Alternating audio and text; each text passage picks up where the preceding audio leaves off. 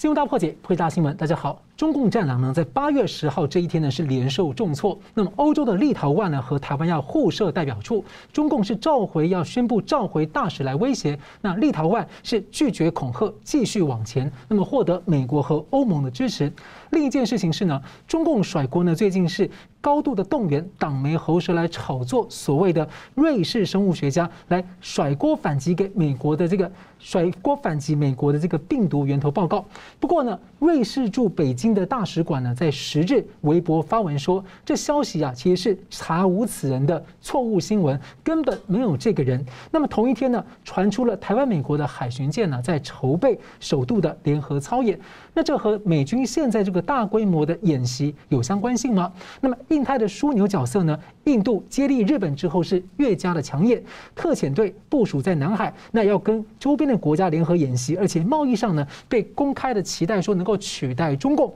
那隐形盟友台湾的角色，在未来在印太会越来越浮上水面吗？我们介绍破解新闻的来宾，资深政经评论家吴家龙先生。主持人好，明杰兄好，各位观众大家好。军事专家吴明杰先生，大家好。好的，南海是全球很重要的贸易核心航道，联动了这个印度洋、台海、东海到太平洋等等。不过呢，中共是违反了承诺，做人工岛啊，军事化。那美国、中共在周一呢，在联合国安理会的视讯会议啊，就南海的议题正面的交锋。美国国务卿布林肯发出了警讯，说中共在南海的霸凌啊，南海的冲突呢，将会对全世界的安全经济带来严重后果。中共驻联合国的副大使戴宾反击说，美国没有资格在南海问题说三道四。那么会议的主持人是轮值主席国印度总理莫迪，他没有直接提南海问题，不过呢，他说的是强调海洋贸易面对气候变迁、海盗等问题，又有多国的主权争议，呼吁所有国家建构合作框架。那拜登政府大体上呢，基本延续了川普时期在南海的政策。上个星期，布林肯出席了和东南亚国家五场会议，大方向呢重点强调东南亚国协呢，在美国自由开放印太愿景的中心角色，也公开的批评中共的核子武器的威胁。所以，请教这个江龙哥，你怎么看这个美国一系列密集的发生啊？尤其在南海议题上，那联合各国在南海要抵抗中共的霸凌跟扩张，那印度最近的角色好像越来越凸显，你怎么看？哎，关于中共的大国崛起的这个战略思考的话，他一定要把在南海这边啊那个出力气哈，重重点在南海的那个争夺。那可是呢，南海这个问题啊，其实它是个地缘政治的老问题，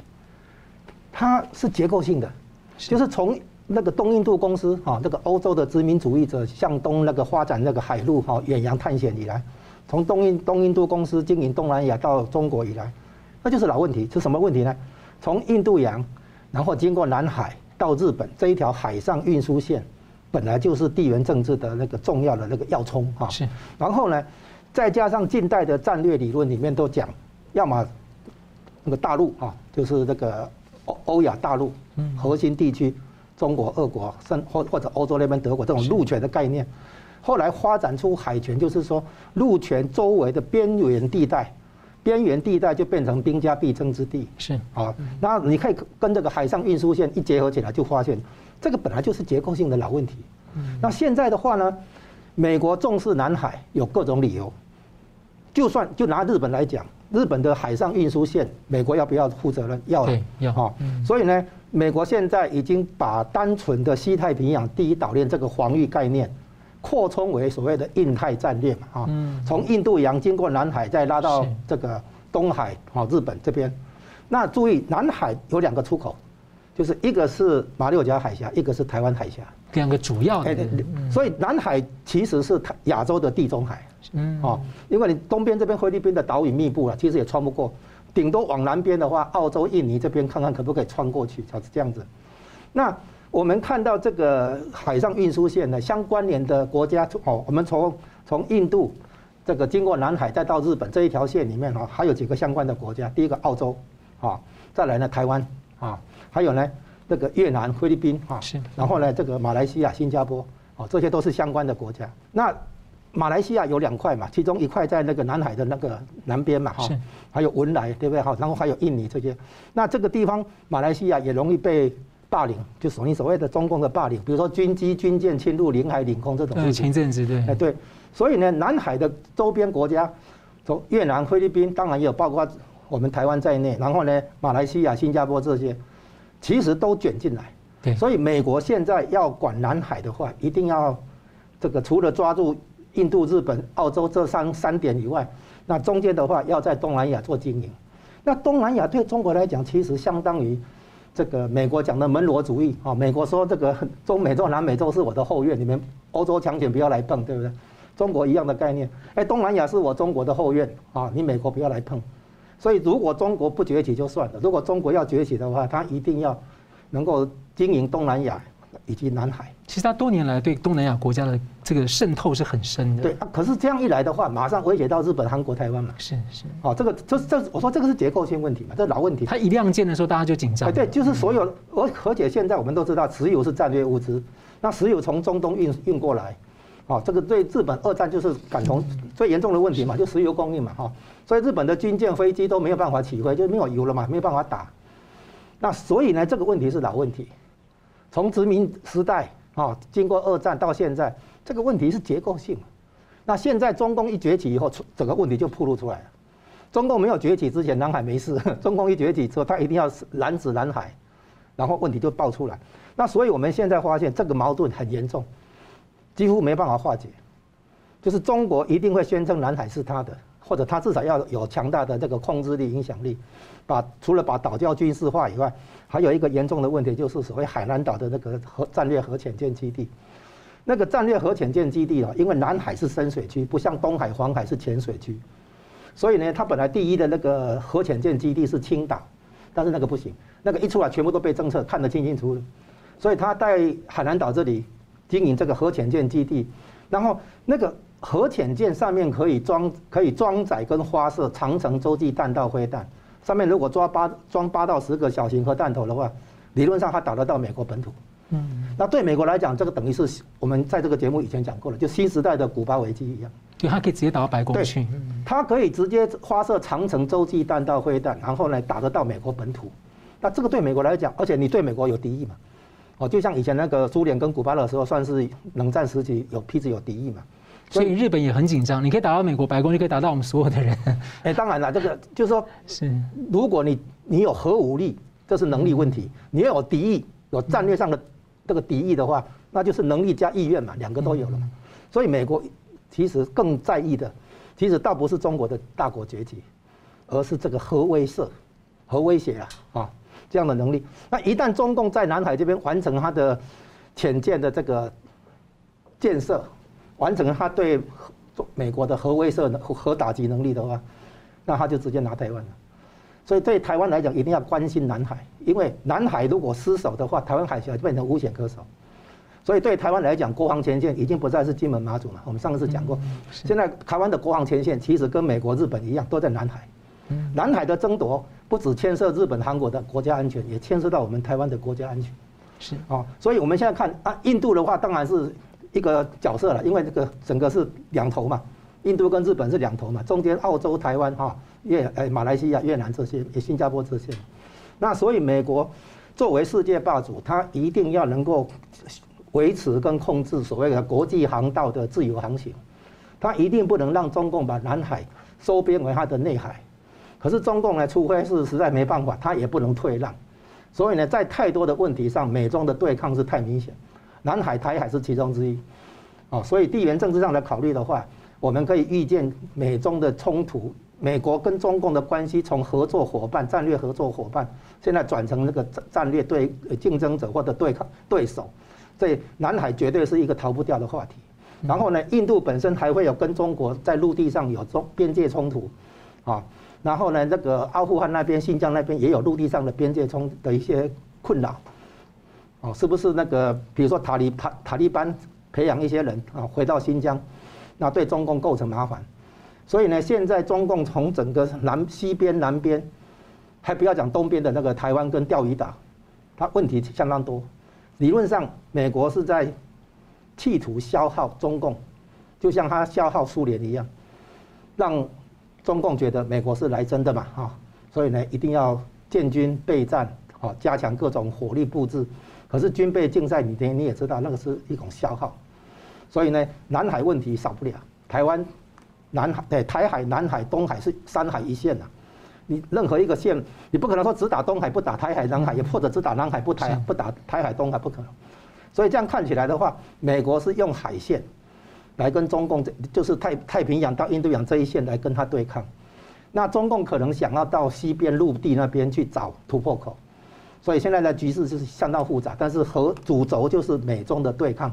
是这样子。是好的，那印度角色其实看起来是越来表现得越重要。像澳洲对印度的贸易特使是前澳洲总理艾伯特就公开喊话说。澳洲和印度如果签署自由贸易协定，就是向世界表明呢，民主世界正在摒弃中共，那将以印度呢来完美的取代中国。那之前呢，印度前驻北京大使二零一九年访问台湾也说呢，他其实支持台湾印度签署自由贸易协定，带来这样的一个呃提升关系的信号。那比较值得关注的是，印度呢其实不是南海的周边国，不过南海也紧邻印度洋。串联起这个贸易的航道，那中共也是企图染指像斯里兰卡啊等等在印度洋周边的一些重要的据点，而且中共和印度去年在陆地的边境也有冲突，还在对峙。中共想要建超级水坝，也影响到下游的印度等国家。所以，先请教这个呃明杰兄啊，就说印度国防部在二日呢宣布有派遣四艘军舰的特遣队在南海两个月，那包括了四方军演，还有和周边国家的军演，德国的军舰也要来。那有军事专家认为说，其实印度军舰不见得会。会去自由航行到中共的这个人工岛附近，因为说，呃，其实不用到那个十二海里之间，就已经达到印度本身在那边表达的一个战略意图了。所以您怎么看？说第一个是印度特遣队这样的一个接连的军演，第二个是说美国及盟友在印太这样的一个大规模的联合演习啊。那中共是在南海划定罕见高达这个十万平方公里的这个演习区，请问一下你怎么看这两个问题？好，我先从这个美中整个大的一个军事对抗的架构来谈啊。就近期这个国际关注的两个大的演习，一个是这一个美国海军宣布，这个八月三号到十六号有一场 LSE 二零二一啊，就是号称四十年来最大规模的一个海上联合军演。那跨越了十七个时区，那这一个军演哦，背后最重要的意义，我觉得有两点。第一个就是说，在验证以美军现有的一个全球部署的军力的情况之下，有没有可能同时应付两场战争？这两场战争，呃，有可能，譬如说在东面来讲，当然是可能这个中国哦用武力的方式入侵台湾；那在西面来说，有没有可能这个俄罗斯入侵东欧？那所以他为什么？进行一个全球性的军演哦，就是说，过去其实很多美国学者、专家智库都担忧说，美军现在是不具备这样的能力，只能集中兵力打一场战战争。所以透过这演习的过程中，他也可以验证他兵力的一个需求哦，跟未来的一个作战模式啊。那第二个当然就是说很重要的就是结合盟邦啊，就是说在这演习过程中，不是只有美国自己美国的军力哦，当然还有联合了这个澳洲、日本、英国各方的军力哦。那当然也是同样在展示一个。这一个秀拳头跟秀肌肉，展示一个对中国跟俄罗斯的一个军事威慑的能力。那这一场军演哦，特殊之处在于说，我们观察几个重点啊。第一个就是说，美国海军过去多年提出一个叫分散式杀伤的概念啊，这样的一个作战模式，就是说，过去美国海军通常是以航母打击群，那带着一个海上的一个舰队，集中兵力直接去对陆地袭击这样的作战模式，一路从东中东非常多的战争下来都是这样模式。但是现在面对解放军可能的一个包含东风二十一 D、东风二十六。中程弹道飞弹这样的反舰飞弹的一个威胁，那未来他必须要把兵力分散，那分散之后又能够迅速再集中，那同时有一些新的武器也要在这场演习中验证，包含像这个首艘哦，这一个搭载 F 三十五 C 逆中战机的这样的一个航空母舰卡尔文森号，其实还有另外一支航母打击群林肯号应该也会参演啊，那上面同样是搭载 F 三十五 C，这两支舰队是最新搭载这一型逆中战机，结果未来这样的一个逆中战机在西太平洋作战的时候有没有存在一定的一个优势哦？这是第一个。第二个就是说水下兵力的验证，包含像这一次很特殊的，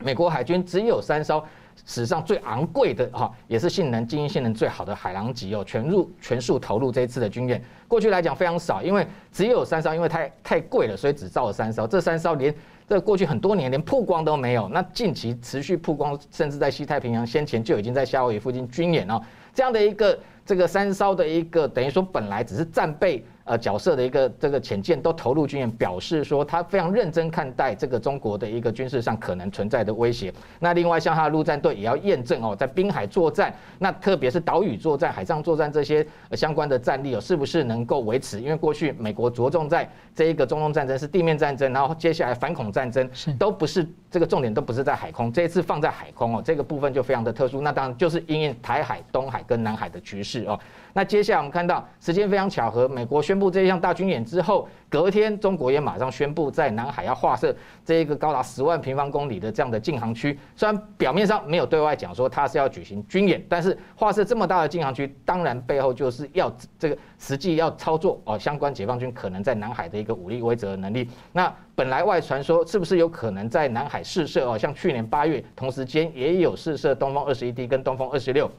当然被外界说。这个美方掌握打了四枚，但是中共承认只有两枚，有两枚不见啊。那今年会不会打？到目前为止没有相关讯息出来。不过美军的 RC 一三五 S 哦，RC 一三五 W 一八 C 的这种各式的侦察机、预警机纷纷都进入南海在做侦察。那商业卫星有拍到说，这一次军演至少解放军的确在南海动用了，特别是海南岛东南方，大概在西沙群岛附近哦，二十。几艘的舰艇，那中间包含它的这一个第二艘航母山东舰，包含像首艘零七五海南舰，包含像零五五的这一个大连舰，全部都有出动。那在这个地方做一个军演，当然也是在对美方秀拳头，也是一个表示说他有意要跟美方硬碰硬的这样的一个味道哦。所以双方在这一个地方角力哦，当然画设十方十万平方公里，今天为什么在南海进行这样的军演呢？因为相对来讲，你在东海、在黄海，甚至在台海，没办法有这么大的一个演习区域。在南海来讲，它可以透过这样演习区域，譬如说去测试它未来有没有可能在南海设立防空识别区啊。那当当然，在这个地方也在同样恐吓威胁周边的国家，包含这个，特别是这一次演习区，其实离越南跟菲律宾都比台湾还要近哦。那这个地方表示说，它有能力掌控南海，那当然对美方也是在做一个示警的动作。那不过整体上看起来，刚刚回到刚刚讲说，印度为什么要派哦这个四艘组成的特遣队？那包含像先前的这个英国的伊丽莎白女王号航母打击群，整个也穿越南海。其实最新的消息，昨天哦，日本的这一个有这个遭误级的一艘濑户呃赖户雾号哦，这个 DD 一五六也。这一个从很罕见的哦，由北而南的方向，从这一个呃美济礁哦，那穿越仁爱礁的方式哦，有没有进入十二海里不晓得。但是日本的这个动作，相对于过去来讲，在南海政策上表现得更强硬，因为过去这样子要穿越南海岛礁，基本上只有美国哦有这样的一个行动。那日本本来安倍任内有打算这样做，一度取消，但是现在真的这样做。所以看得出来，美日在南海政策上面是一致的。那现在将印度，还有包含像先前的英国，然后包含像澳洲，还有这个德国也准备派军舰到南海。整体上看起来哦，在多国的一个盟国的一个共同来维护所谓南海自由航行的动作，未来应该会越来越多。最后补充一点哦，刚刚这一个嘉荣大哥有谈到说，这一个在南海零九式潜舰的战略核潜舰的部署，是不是呃对美国造成威胁？不过我认为。不同的观点是认为说，我认为南海最关键的还是在马六甲海峡啊，那这些都是很周边国家重要的生命线啊。那印度等于西面它掌控印度洋，如果还可以进入南海的话，马六甲海峡就不会呃造成被这一个解放军所掌握哦。那最重要就是说，零九式潜舰。战略核潜舰现在目前上面配备的巨浪二型哦，射程大概只有七千公里。基本上为什么过去它一再在渤海进行所谓的飞射击？因为纬度比较高，离美国的本土比较近，还可以够得到美国西岸。但是在南海以目前来讲，它是不具备这样的一个回核威慑能力。所以你看它不断的在试射所谓巨浪三型，巨浪三型基本上这个射程可以到一万三千公里。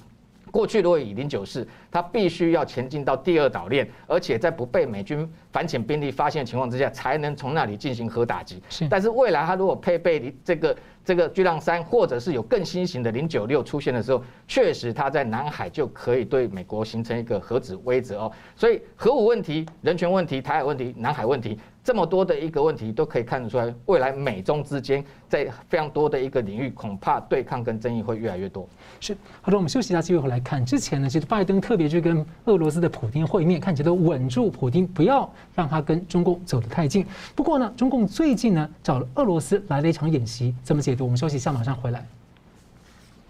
欢迎回到新闻大破解。美军横跨了十七个市时区呢，在进行四十年来最大的军演。那么中共在南海的演习五天。另外一方面呢，八月九号，中共与俄罗斯在宁夏青铜峡基地展开了这个疫情爆发之后啊，第一次在中国大陆境内的大规模联演联训。那有媒体分析啊，中共想借此给人家一个印象，说中共和俄罗斯两军之间的信任达到了他们认为的前所未有的高度。那有韩国媒体评论，三岁小孩都知道这是演给美国看的。所以请教这个呃明杰兄啊，就中共和俄罗斯其实从二零零五年起就有些联合军演。那其实普丁很会算了，看起来好像若即若离，很会演啊。所以你怎么看说这一次军演的时间点跟性质啊，是在校正这个美国盟友体系，还是？当然是演给美国看啊。那另外。当然也是演给印度看啊。那我们从这个位置来判断哦，因为其实刚刚讲到二零零五年开始，中俄之间开始有联合军演哦，多数过去这几年来讲都是这个中共派兵到俄罗斯境内哦，包含像二零二零的高加索、二零一九的这个中央军演、二零一八的东方军演哦，这些都是在俄罗斯境内举行。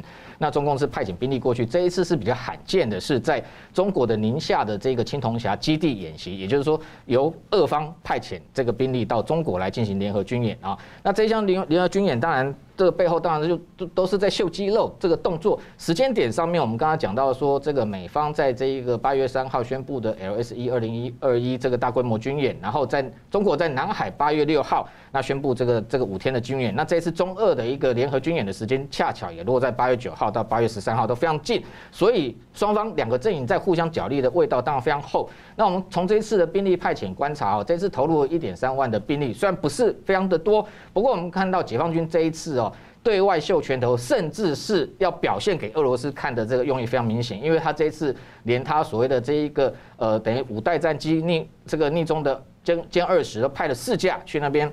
等于说展示哦，那展示除了给美方看，给这个国际看，其实也是展示给俄罗斯看啊。因为我们观察俄罗斯这一次派遣的，反而只有苏凯三十战机，连它最新的其实同样是逆中战机，虽然服役的数量不多，但是它如果真的要跟中国来这个等于说也这个一决高下的话，其实它派苏五七战机去也可以哦。但是你看它没有派那么新的战机去的目的，我个人研判还是非常担心相关的技术被中共窃取啊。那当然还有包含中国这一次秀。的肌肉，还有包含像这个歼十六要在七十公里外进行这个四距外的打击，那还有三架的运二十哦，那这个演习的科目哦，其实也非常耐人寻味啊，包含像联合空降，然后联合联合夺取这个要要塞，这些动作其实都非常有可能转移用到台海或者甚甚至是南海啊。那当然，双方的高层都这一个俄罗斯派国防部长参加，那中国由这一个他的联合参谋长李作成哦代表出席。那你看到这个还有地面教阅这个动作哦，其实这个就是都是在展示兵力。不过外界比较观察是说，中俄之间的联合军演似乎这个看起来哈，这个双方未来朝向联合作战的可能性的确是相对提高的，因为联合作战不是那么容易哦。联合作战第一个，你双方的通联系统啊，通信系统要能够够联，然后比如说语言上面也能够沟通。才能够进行联合军演。联合军演的下一步当然是为了联合作战做准备。所以当然有国际的观察家认为说，是不是中俄有可能未来在某些冲突区域啊，同共同携手来这一个打一场战争哦？不过我个人反而认为说，这一次的动作其实。一个很重要目的，除了呃针对中国，也在对它进行呃针对美国，呃也在对它进行军事威胁之外，另外还有一个目的就是剑指阿富汗啊，特别是美军从中东从阿富汗慢慢撤兵之后，俄罗斯的手跟中国的手非常想深入这个中东的这个区域，所以演习区放在这个地方，当然对中东的这个部分当然有染指的味道。那同时当然因为离印度其实也不远哦，所以也有剑指印度的一个目的。不过整体上来讲，我们观察，这次的中俄军演。其实哦，中间绝对还是存在非常多的矛盾啊，因为特别是像近期，其实国际都观察到说，这个中国不只是在内蒙，后来陆陆续续在发现卫星照片，发现从到甘肃的玉门到新疆的哈密都有发现很像这个飞弹发射井的这样的一个布置哦。那当然，中国这个对外宣称说这都是风力发电厂哦，但是还是不能排除这未来下面是不是可能会部署核武，而这个地点其实哦，相对于要打击美国来讲，其实它是后撤，后撤的一个。目的当然有可能是为了避免被美国进行这个空对地的袭击，但是这样的一个位置其实相对敏感，因为离俄罗斯也更近哦，所以对俄罗斯来讲，其实俄罗斯也有军事专家认为说，解放军的这个核武的一个扩张哦，未来非常有可能也会威胁到俄这个俄罗斯本身的国安哦，所以双方之间其实有非常多过去的历史恩怨跟实际上的一个矛盾，所以你看到。俄罗斯总统普京一再宣称说，跟中国没有军事同盟的必要，所以两个人在一起到底是不是真心的交朋友，其实外界是质疑的。但是两个人同同 同时来结合次要敌人打击主要敌人，这样的目的是非常明显。但是相较于回到说美国为首整个西方阵营来说，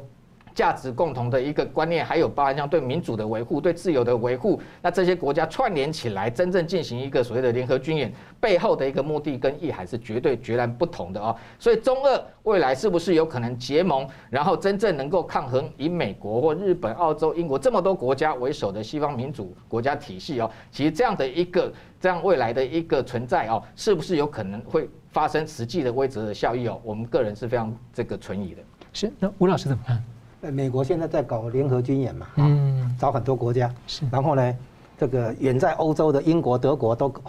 都可能派军舰啊来亚洲地区，那所以中共大概觉得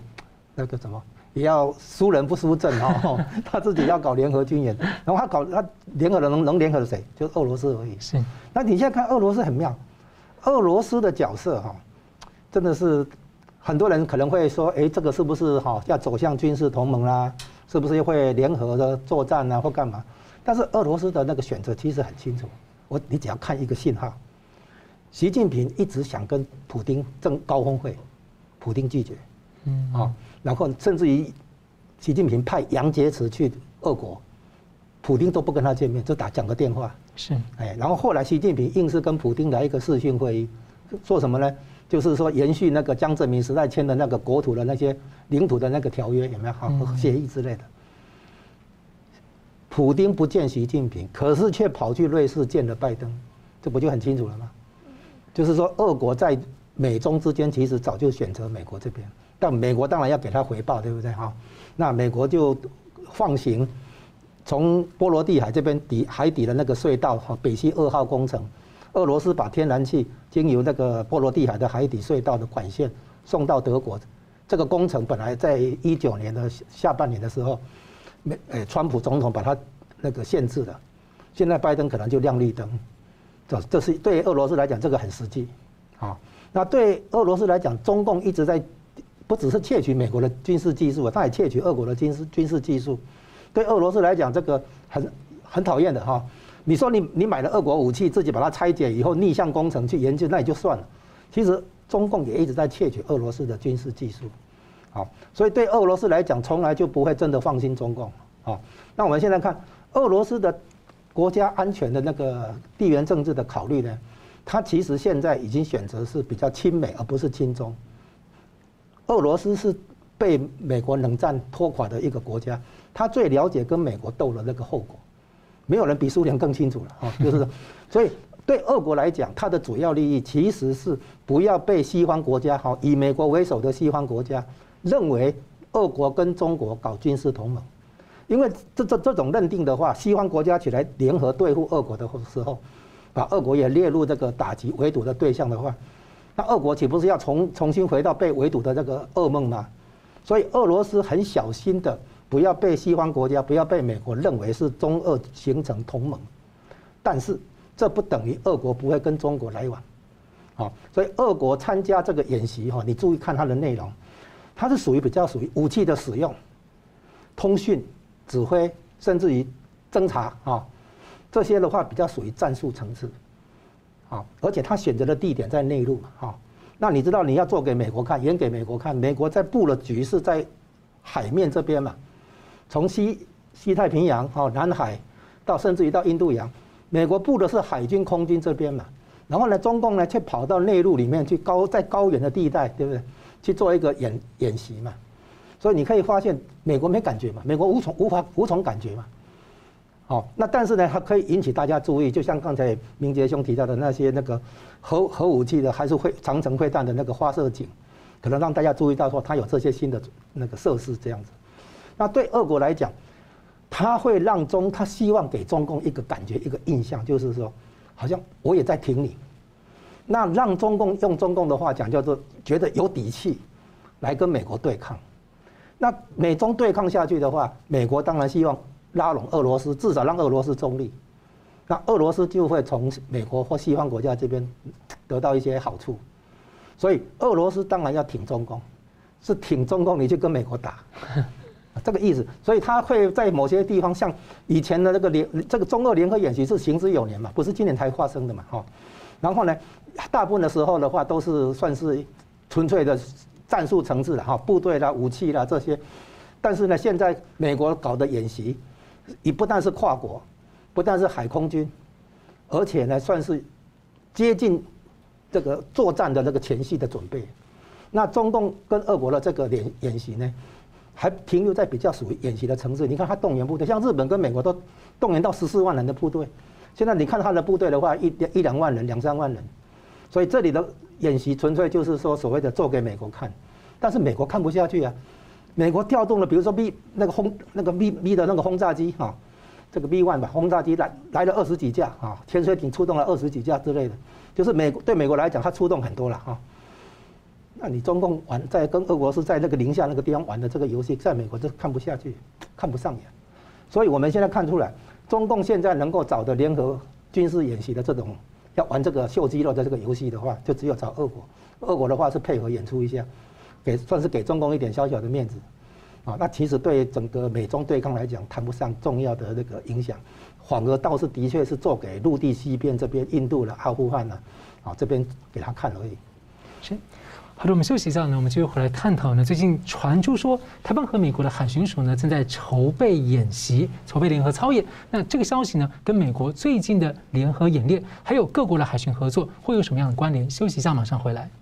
欢迎回到新闻大破解。在印太呢，曾经美方曾经说呢，台湾是印太安全的核心。美国总统拜登呢和日本首相菅义伟在八月十号通上电话，讨论对中共的威胁问题。那么同一天呢，日本媒体也刊登了台湾总统蔡英文在专访中重申，自由开放的印太呢，台湾可以扮演关键的角色。那有媒体报道传出，台湾和美国的海巡呢筹备海上联合操演。那台湾有四艘的舰艇在八月十号这一天呢，在花莲的外海是预演，那当然后来海巡署出来说啊，这不是事实。不过呢，海巡也讲了一句好像有点伏笔的话，说未来呢不排除和美方有这个呃任何形式的合作模式。那这个消息让有几点联想啊？第一个是说，这样的消息到底跟美军最近大规模演习是否关联？而且台湾的外交部呢，稍早呢今天发布了一个新闻稿，说台美开了第一次的小组会议。第二个就是说，法国呢前一阵子宣布要在南太平洋建立一个海巡网络。那这个美国最近在太平洋区域的海巡网络，以及未来有没有可能印太跨的四国的海军之外合作之外，会不会延伸到海巡合作？再来就是也同样请教明捷大哥，您觉得说在印太战略下，美国跟盟友对中共的围堵啊，像澳洲、日本、印度各自这种主动角色越来越显著，大家都在呃帮忙串联啊。那台湾经常被称为是隐形盟友，您觉得这个隐形盟友会慢慢浮上水面吗？我先谈这一次这个美台之间有可能在花莲外海啊进行所谓的联合海上操演啊。那如果真的有，当然是台美关系一大进展啊。不过话说回来，我们这个过去如果看这一个所谓的海巡兵力，海巡它的目的本来就是为了执行非军事任务啊，所以是海上警察任务。但是这几年被这一个中共玩到利用这样的海巡兵力或海上民兵去入侵哦，包含像东海，包含像南海军事扩张啊，才会被这个国际上共同来重视，说海巡未来在海上执法扮演的角色，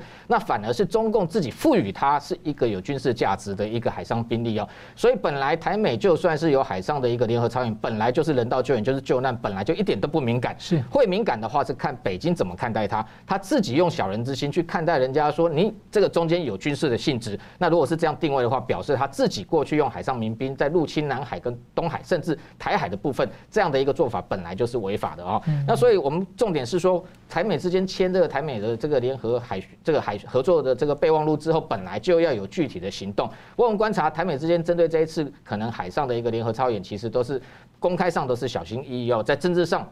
基本上还是不愿意去给这个北京没有台阶下啊。所以，所以我是认为说，非常已经留给北京面子了。那不管实际上怎么讲，我们观察至少这几年来看起来，从川普到现在拜登政府，基本上把台海的一个问题、台湾的问题，基本上已经从中国的一部分的问题把它切割开来，对中是对中，对台是对台，这是两回事。台美之间有所谓的联合海上的一个海巡的超英，也是台湾跟美国之间的事，本来就不干北京的事哦。而且选择地点其实已经算是很避开敏感的一个区域，包因为在台湾的东面花莲外海，其实这个就是在国际的公海进行这样的一个联合海上的一个执法的演习，其实国际上类似的军演非常的多哦。那只是说时间点上的确非常巧合啦，因为刚好美军也在举行全球的 LSE 最大规模的海上军演，海巡兵力也可能纳入中间的一个演训的一个体系里面，所以当然表示美国也在验证，包含它的海军、它的陆战队、它的空军、陆军，甚至连海巡部队也在验证说有没有可能在应应中国利用譬如说这种这个海上民兵的方式灰色行动，在对外这个扩张军事势力的情况之下，也能够有所应应，这是第一点。第二点的部分，我觉得说，基本上我们可可以观察啊，就是说，从这个川普到现在拜登，基本上是一致的，就是说，在维护台海安全的部分，你可以看它从两个层面。第一个，军事上来讲，就是过去一直延续对台军售的部分，这是没有转变的，而且川普任内我们看到。实际上，军售其实都已经跨越所谓的攻击性武器的门槛哦。那近期拜登出售台湾这 M 幺洞九 A 六自走炮，这个也是延续先前其实川普那边已经提出的啊。那其实台湾已经买了很多的军备，接下来自己要接装、要训练、要战备部署，其实要花时间，也有一些预算必须要分年这个这个分担消化。所以近期我觉得对台军售部分可能不会有大的项目，但是另外一方面我们可以看到。在对台军售之外，其实美军开始重视所谓的这一个台美两军之间的所谓的相互操作性。所谓相互操作性，基本上就是联合。演习哦，或者甚至未来不排除共同联合作战，它的一个需求哦。那这样的一个做法，其实真正某个程度在提升台湾自己的一个防卫能力。外部的部分军事的动作，我们看到美国军舰穿越台海，持续每个月在进行，完全没有改变。那拜登政府上来之后，近期我们从六月看，接二连三有三次各型，包含像 C 七战略运输机都降落到台湾，这样的一个方法都是从外部的一个角度。这个方式，在这个吓阻中国可能用武力的方式来入侵台湾。那当然最重要的，我们看到最近把整个格局放大来看，除了台海以外，国际上你看到拜登这个美这个只要有参加国际的一个重要场合，不管是高层会谈，一路从这个日本到欧洲各国的一个这个政要元首在会面的时候都谈到说台海和平重要性。那接下来我们看到日本也。这个顺着这样的一个政策，也不断的跟包含像澳洲啦这些其他的国家、亚太的重要盟国都有这样的一个共同的看法。那这样的一个做法的主要目的，就是透过外交结盟，然后从外部来共同来这个威慑中国，也警告中国不要轻举妄妄动。那最后最重要的一个战略的考量上策，主要是为了避免台海爆发战争。那如果真的，北京误判，让这个冲突产生产生跟这个爆发的情况之下，美军就借由最近我们看到的这些军事联合演习，那能够用最快的速度调遣兵力，然后到西太平洋。当然最好像昨天这个 AIT 的主席莫健他讲说，美军要想办法缩短太平洋的距离，也就是说，美国的军力要最好能够直接进驻到第一岛链，那避免中共误判情况之下。这个用武力的方式入侵台湾的的这个状况，那台湾也能够有自我防卫的能力，那加上盟国的协助，能够遏制中国对台湾的入侵。好了，二零二零年以来呢，其实中共扩大对一些部分的民营企业跟产业链的管控，那一些公司啊面临巨大的困难，还包括了很多大型企业，而且又一次触发了人们对所谓的国进民退趋势的忧心。而且大家更惊讶是，最近看到一些画面，连补教业都像被一种对待黑道的方式一样，把那闯进去，然后把老师给抓走。对补习业有需要这样吗？那有分析认为呢，这一系列挥刀行动背后原因，例如说啊，要确保私营企业不会过于强大，那影响到党的。的绝对控制，那或者说他想要取得这些企业来，能够进一步的对社会加强他的控制能力，那或者也有可能是江泽民派系跟习近平之间的一个内斗的暗流在二十大的前后。所以请教一下佳龙哥，你怎么看啊？习近平现政权的这把大刀还会继续挥向哪些地方？那中国大陆的私营企业，那当然他们的私营企业很多也被要求放什么党委啊等等的，您觉得他们的下一步出路在哪里？我们观察习近平对企业的动手啊。要，可以从微观到宏观一步一步观察啊。你刚才提到的那个以补补教业这个为例啊，好像把它当作黑道啊这种啊，这个扫扫黑啊这种手段来对付。其实在我看啊，这个补教业很多是学校老师哦出来兼差赚外快，对不对哈？所以他打这个补教业，其实在打补教老师，不是打学生。补教老师的背后，其实叫我们俗称叫做知识分子或者公知公共知识分子，这些人会造反，哦，会对当局给批评的都是知识分子，哦，所以打表表面上是打补教业，啊，它其实有一个效果，就是在警告这些知识分子的。另外一个呢是比较属于实质经济的这个问题是什么呢？就是因为大家都去拼这个补习。结果呢，浪费很多资源，因为呢，你要去考高考啦，考那个企业的面试啊，干什么？名额就那么多。比如这里有三有三个名额，一百个要来考，两百个要来考应征，他们都去补习，可是补了半天习，也还是只有招三个人。嗯，那这这些浪费啊，这些资源浪费。那另外一个问题就是啊，这跟人口有关，就是说现在养孩子的成本在上升，别家的孩子都在补习，你不补习好像不行。别家的孩子都在上幼稚园，都在学英文哈，你的小孩子不去，也不好像不行。别家孩子都在学才艺哦，从音乐啦、舞蹈啦啊等等，你的孩子都在家看看电视、打游戏，那也不行。也就是说，补习的这个问题，提高了中国的家庭哈养育孩子、生育孩子、养孩子的这个成本。那这个东西当然让人口开始下降，人口的出生哈开始下降，这个跟人口有关。因为听听说现在中国的实际人口普查的结果是，不是所谓十四亿或十三亿或十二亿，是八亿。嗯，对对，所以呢，就是说，其实有一些人口的问题在背后，就是说，要降低中国家庭生养孩子、教育孩子的成本。听听说这个也有这么一个效果在，啊，那这所以还是很多是多方面的。那主要的呢，比如说打击江派的经济实力。打击知识分子可能会造反的知识分子，啊，然后呢，可能比如说毒品、药品这些，啊，那可能那个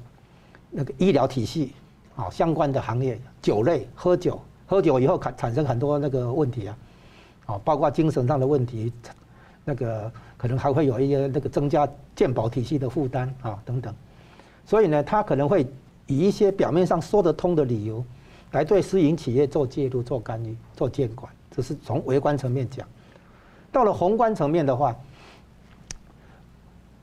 习近平一直在讲一件事情，叫做“不忘初心，牢记使命”嘛，哈，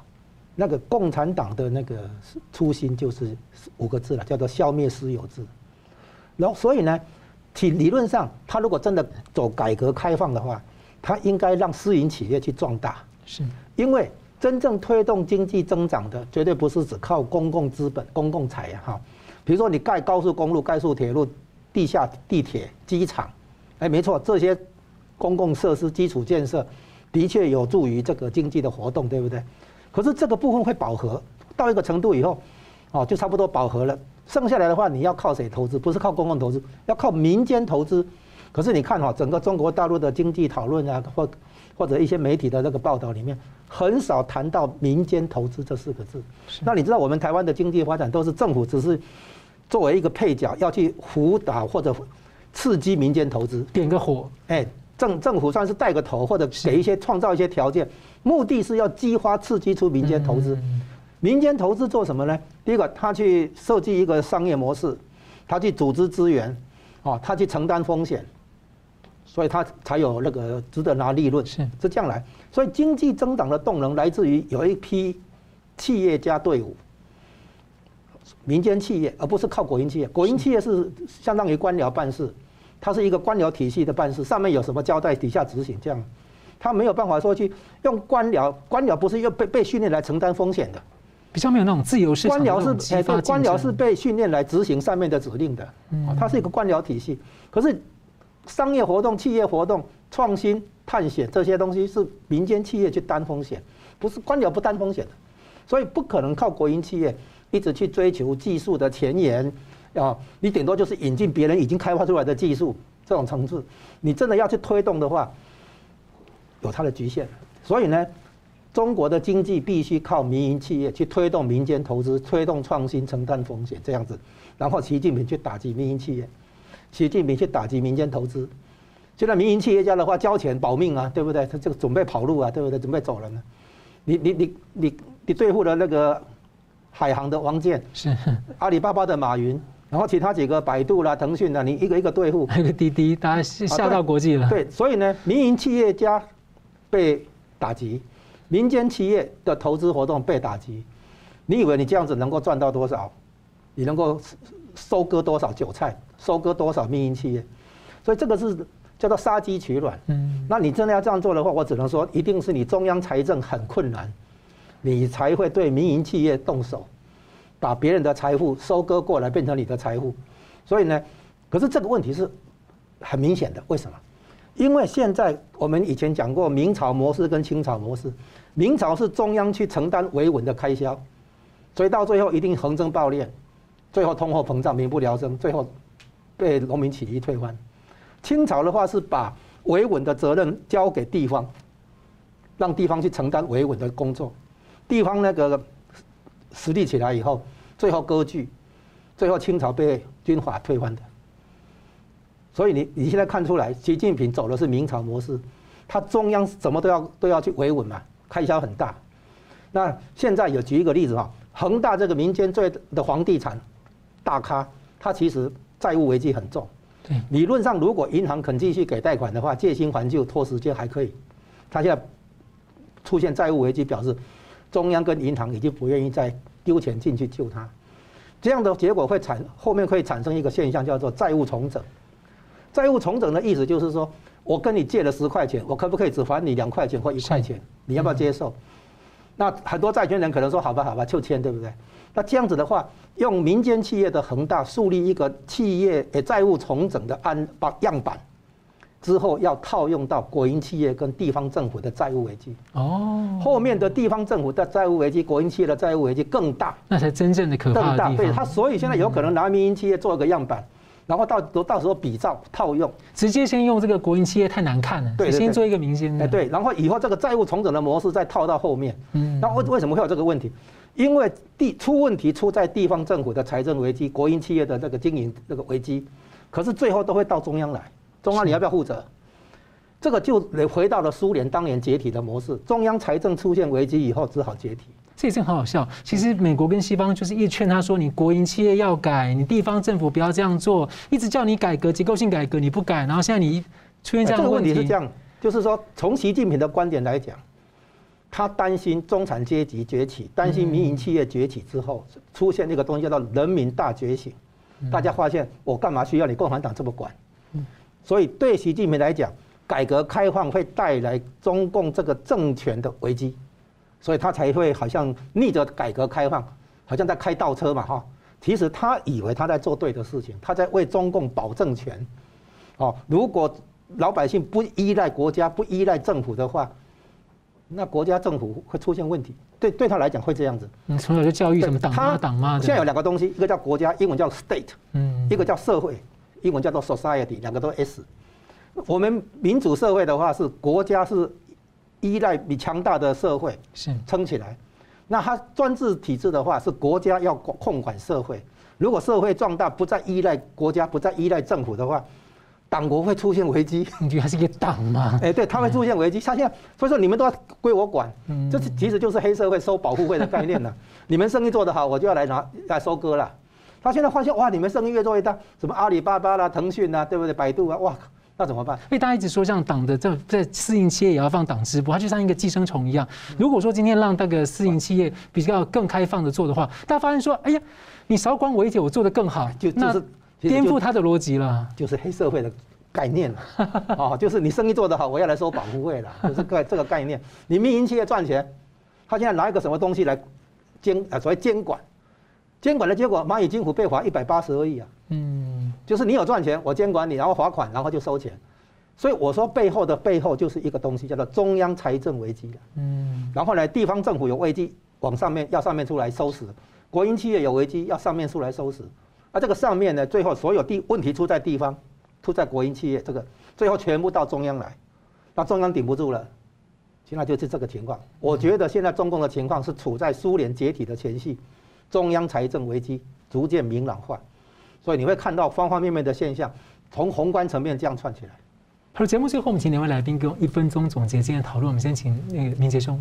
我们看到最近美方哦，不只是这个美军的高层将领，或者是这个华府高层的官员，包含像这个国务卿布林肯等等，纷纷出来呼吁说，这一个全球国际要正视中国的威胁。那包含像这一个川普任内的国安顾问这个副顾问伯明也特别强调说，这样的中国威胁的确是存在的。那也特别重点就是说，也要希望台湾内部自己的一个社会跟人民也要了解到这样的一个发展啊。那当然，过去我们为了避免说台湾的一个心理受到威胁。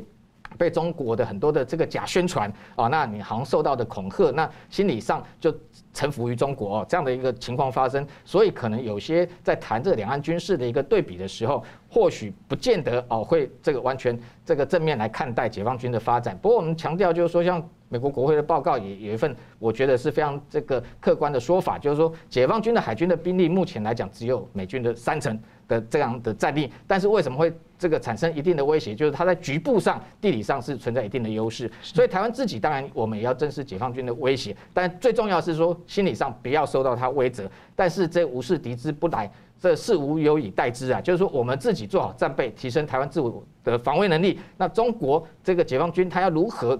什么时候用什么方式，那来威胁台湾？我觉得台湾都能够好好的来应对，那确保自己的国家安全。吴老师。我们现在看到的是大环境是美中对抗，美中对抗的话有地缘政治方面啊，从印度洋、南海到东海，啊，到那个日本去啊，那这样的一个地缘政治对抗。可是我们也看到中共内部有因为二十大的关系，习近平的权力布局的关系，他现在也是头痛得很。那我们要看出来，中共的体制，集权专制的体制，使得他有强烈的不安全感。所以他要到处要监控，他唯恐你自己壮大以后不需要他，不依赖他，所以他这种打击民营企业哈，对外面搞战狼外交，其实都反映他内心的高度的不安全感。然后呢，他也走向错误的道路，因为社会主义的经济思维是行不通的，可是他还不行不肯那个觉悟跟改变。所以呢，他没有沿着改革开放的路线走，这就是习近习近平今天所有问题的症结，最后会表现在中央财政危机。然后台湾这边要小心的就是，避免他狗急跳墙乱搞。所以我们要加强我们的国防、海防这些，加强我们的情报收集，更更重要的，加强我们国人的一个国家安全意识。